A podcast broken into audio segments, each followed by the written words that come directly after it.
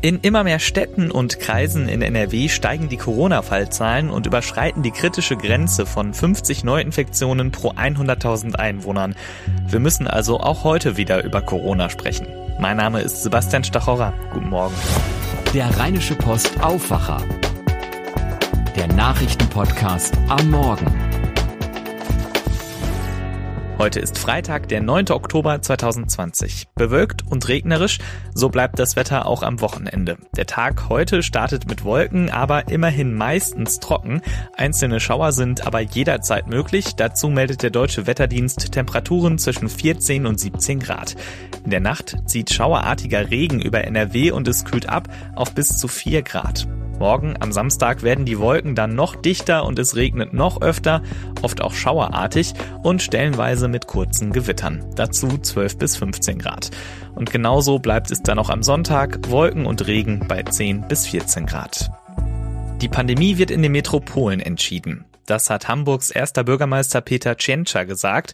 Und tatsächlich, in immer mehr Großstädten steigen die Corona-Fallzahlen stark an und überschreiten kritische Werte. Viele Infektionen lassen sich nicht mehr zuordnen. Die Sorge vor einem Kontrollverlust wächst. Auch deswegen will Bundeskanzlerin Angela Merkel heute mit den Oberbürgermeisterinnen und Oberbürgermeistern der elf größten Städte sprechen. Aus NRW dabei sind Düsseldorf, Dortmund, Köln und Essen. Thomas Brockt berichtet für die Deutsche Presseagentur, kurz DPA. Thomas, gestern hatten wir in Deutschland mit mehr als 4000 neuen Corona-Infektionen an einem Tag so viele wie seit Anfang April nicht mehr.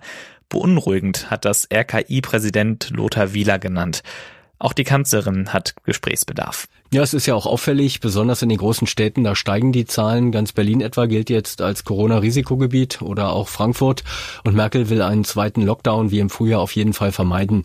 Und auch wenn das Gesundheitssystem im Moment noch längst nicht überlastet ist, wir müssen aufpassen, sagt Gesundheitsminister Spahn. Wir wollen verhindern, dass die Zahl der Infizierten exponentiell steigt, dass es zu irgendeinem Punkt in der Pandemie kommt, wo wir die Kontrolle verlieren. Da sind wir noch nicht. Rechtzeitig gegensteuern heißt also die Devise. Deshalb will Merkel heute mit den Vertretern der großen Städte sprechen, was dort geplant und vielleicht noch nötig ist. Nun sind die Städte besonders im Fokus. Klar, da leben und begegnen sich eben viele Menschen. Welche Rolle spielen denn Partys und private Feiern? Die Vermutung ist ja, dass Alkohol und die AHA-Regeln, also Abstand, Hygiene, Alltagsmaske, sich nicht so gut vertragen. Ja, das ist sicher nicht der einzige, aber wohl ein wichtiger Grund. Gesundheitsminister Spahn hat das am Abend im zweiten so formuliert.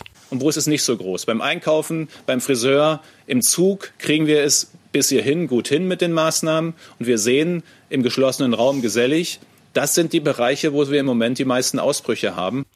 Berlin etwa hat ja auch schon reagiert. Da gilt unter anderem ab diesem Wochenende eine nächtliche Sperrstunde. Bars, Kneipen, Restaurants müssen dann schließen. Und der regierende Bürgermeister Müller hat schon gesagt, dass er weitere Beschränkungen nicht ausschließt. Und in anderen Städten klingt das ganz ähnlich. Vielen Dank, Thomas Brockt. Schauen wir auf ein paar Corona-Zahlen. Die 7-Tage-Inzidenz in NRW liegt bei 27. Das ist Spitzenwert aller deutschen Flächenländer. Allerdings ist Spitzenwert hier nichts besonders Positives. In vielen Städten in der Region nähert sich dieser Wert, die 7-Tage-Inzidenz, dem kritischen Grenzwert von 50, ab dem wieder schärfere Maßnahmen greifen. In Köln, Essen, Gelsenkirchen, im Kreis Unna, in Solingen und in Duisburg liegen diese Werte Stand heute Nacht bereits deutlich über 40. In Hagen, Herne, Wuppertal und Aachen liegen die Werte bereits über 50, ebenso wie seit einigen Tagen in Hamm und Remscheid. Das bedeutet, dort sind Feiern außer Haus nur noch aus besonderem Anlass und nur noch mit maximal 25 Gästen erlaubt. Und in mehreren Städten und Kreisen gibt es außerdem weitere Einschränkungen, dass man sich mit weniger Menschen treffen darf oder dass Schülerinnen und Schüler im Unterricht wieder eine Maske tragen müssen. In Siegburg bei Bonn haben die Schülerinnen und Schüler außerdem bereits seit heute Herbstferien. Die Schulen wurden vorzeitig geschlossen, weil es zu viele Neuinfektionen gab. Die 7-Tage-Inzidenz in Siegburg liegt bei 69. Und auch die Zahl der Covid-19-Patientinnen und Patienten im Krankenhaus ist gestiegen. Gestern lag sie bei 535 in NRW. Vor einem Monat waren nur 190 Menschen wegen Covid-19 im Krankenhaus. Alle aktuellen Zahlen für NRW findet ihr jederzeit auf RP Online. Vor genau einem Jahr gab es in Halle einen der schlimmsten antisemitischen Anschläge der deutschen Nachkriegsgeschichte. Einen rechtsterroristischen Angriff am höchsten jüdischen Feiertag Jom Kippur. SPD-Außenminister Heiko Maas sagte der DPA, Zitat, inzwischen gibt es alle 24 Minuten in Deutschland eine rechtsextrem motivierte Straftat. Das sind keine Einzelfälle, sondern das ist die bittere rechtsradikale Realität in Deutschland. Bundesweit gibt es heute Gedenkveranstaltungen für die Opfer des Anschlags in Halle. Carsten Heide berichtet für die DPA. Carsten, wie gedenken denn die Menschen in Halle den Opfern des Attentats? Also die Stadt wird minutenlang stillstehen. Um 12.01 Uhr läuten alle Kirchenglocken für drei Minuten. Genau um diese Zeit fielen vor einem Jahr die ersten Schüsse, denen eine 40-jährige Passantin und ein 20-jähriger Mann in einem Imbiss zum Opfer fielen. Zuvor hatte der Täter versucht, die Synagoge in Halle zu stürmen und ein Massaker unter den 52 Besuchern anzurichten. Der Tag soll aber auch verstanden werden als ein Aufruf, nicht nachzulassen im Kampf gegen Rechtsextremismus und Antisemitismus. Dazu gehört angesichts der Corona-Bestimmungen eine symbolische Menschenkette Lichterkette. Und zum Thema Demokratie und Kampf gegen Rechtsextremismus gibt es einen Kongress. Und welche Lehren hat die Politik aus dem rechtsterroristischen Anschlag gezogen? Sie ist sich sehr bewusst über die Bedeutung des Gedenkens. Bundespräsident Steinmeier wird vor Ort sein, wie auch Ministerpräsident Haselhoff. Das Attentat war mehr als ein Weckruf. Seitdem werden nicht nur in Sachsen-Anhalt, sondern in ganz Deutschland jüdische Einrichtungen stärker beschützt. Und der Bund will 22 Millionen Euro für Maßnahmen zum baulichen Schutz jüdischer Einrichtungen bereitstellen. Zusätzliche Millionen dafür gibt es jetzt auch nochmal von der Landesregierung. Und so soll der Antisemitismus effektiv bekämpft werden. Naja, der Schutz ist das eine, das andere sind Vorurteile, die durch missverständliche Äußerungen leider befeuert werden. Innenminister Starknecht hatte laut einem Bericht der Mitteldeutschen Zeitung bei einem Besuch in einem Polizeirevier gesagt, dass die Einsatzstunden der Polizisten zum Schutz jüdischer Einrichtungen an anderer Stelle fehlten. Den Präsidenten des Zentralrats der Juden in Deutschland, Schuster, hat das empört. Mit solchen Aussagen stelle Stahlknecht Juden als privilegiert dar und spiele sie gegen andere Bevölkerungsgruppen aus. Stahlknecht sprach von einem Missverständnis und erklärte, er sei zutiefst betroffen. Naja, eine Entschuldigung klingt auch anders. Vielen Dank, Carsten Heide. Thomas Haldenwang, der Präsident des Bundesamtes für Verfassungsschutz, hat indes vor einem steil ansteigenden Antisemitismus in Deutschland gewarnt. Die Straftaten gegen Juden und jüdische Einrichtungen in Deutschland hätten besonders in den vergangenen zwei Jahren stark zugenommen. Und das wird heute außerdem wichtig. Der verstorbene ehemalige NRW-Ministerpräsident Wolfgang Clement wird mit einem Staatsakt geehrt.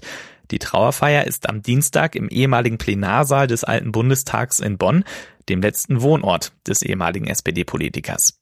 Wolfgang Clement war am 27. September im Alter von 80 Jahren gestorben. Von 1998 bis 2002 war er Ministerpräsident, von 2002 bis 2005 als Wirtschaftsminister auch Teil der rot-grünen Bundesregierung.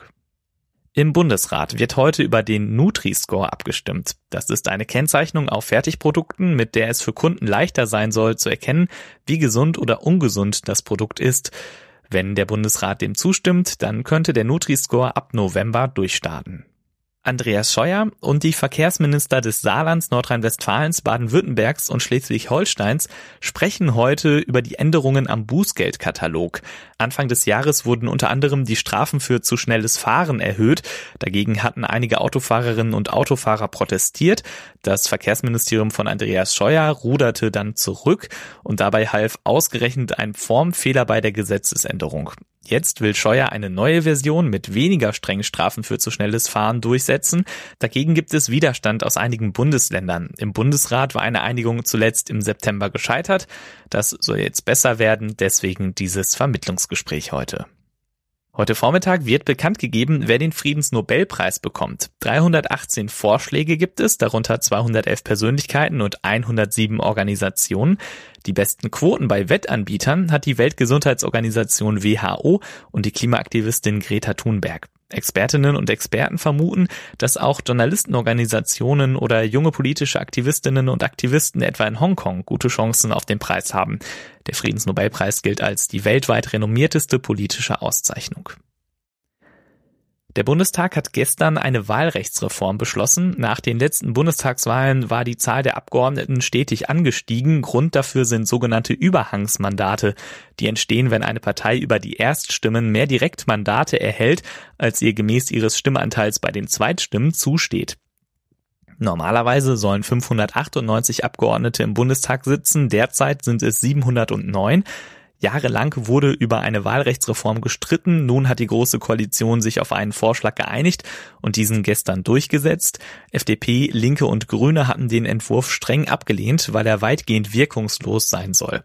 Auch Fachleute äußerten im Vorfeld diese Kritik. In einer Modellrechnung des Wissenschaftlichen Dienstes des Bundestags kam heraus, mit den nun beschlossenen Regeln hätte der Bundestag derzeit 682 statt 709 Abgeordnete also nur 27 weniger als der Zeit und immer noch deutlich mehr als die 598 vorgesehenen. In Köln startet heute der Prozess gegen einen Angeklagten, der mit dem Enkeltrick ältere Menschen betrogen haben soll. Sieben Fälle sind angeklagt, dabei soll ein Schaden von fast einer Million Euro entstanden sein. Und in Berlin bereitet sich die Polizei auf einen Großeinsatz vor. Die Liebigstraße 34 soll heute Vormittag geräumt werden. Das Haus Liebig 34 ist eins der letzten Symbolprojekte der linksradikalen Szene in Berlin. Der Mietvertrag dafür ist bereits vor zwei Jahren ausgelaufen. Mehrere tausend Polizistinnen und Polizisten sollen im Einsatz sein, um die Räumung durchzusetzen. Das war der Aufwacher vom 9. Oktober 2020. Wenn ihr uns schreiben wollt, etwa weil ihr Lob habt oder Kritik oder Themenvorschläge, über die wir mal berichten sollen, ihr erreicht uns per Mail an aufwacher.rp-online.de. Und dieser Podcast hier ist kostenlos, aber Recherche und Produktion kosten natürlich Geld. Wir können diesen Podcast vor allem produzieren, weil es Leute gibt, die ein RP Plus Abo abgeschlossen haben. Mit RP Plus Abo lest ihr alle Texte auf RP Online mit deutlich weniger Werbung und ihr habt auch Zugriff auf unsere Audioartikel. Wenn ihr das einmal ausprobieren wollt, dann findet ihr auf rp-online.de-abo-aufwacher ein Angebot.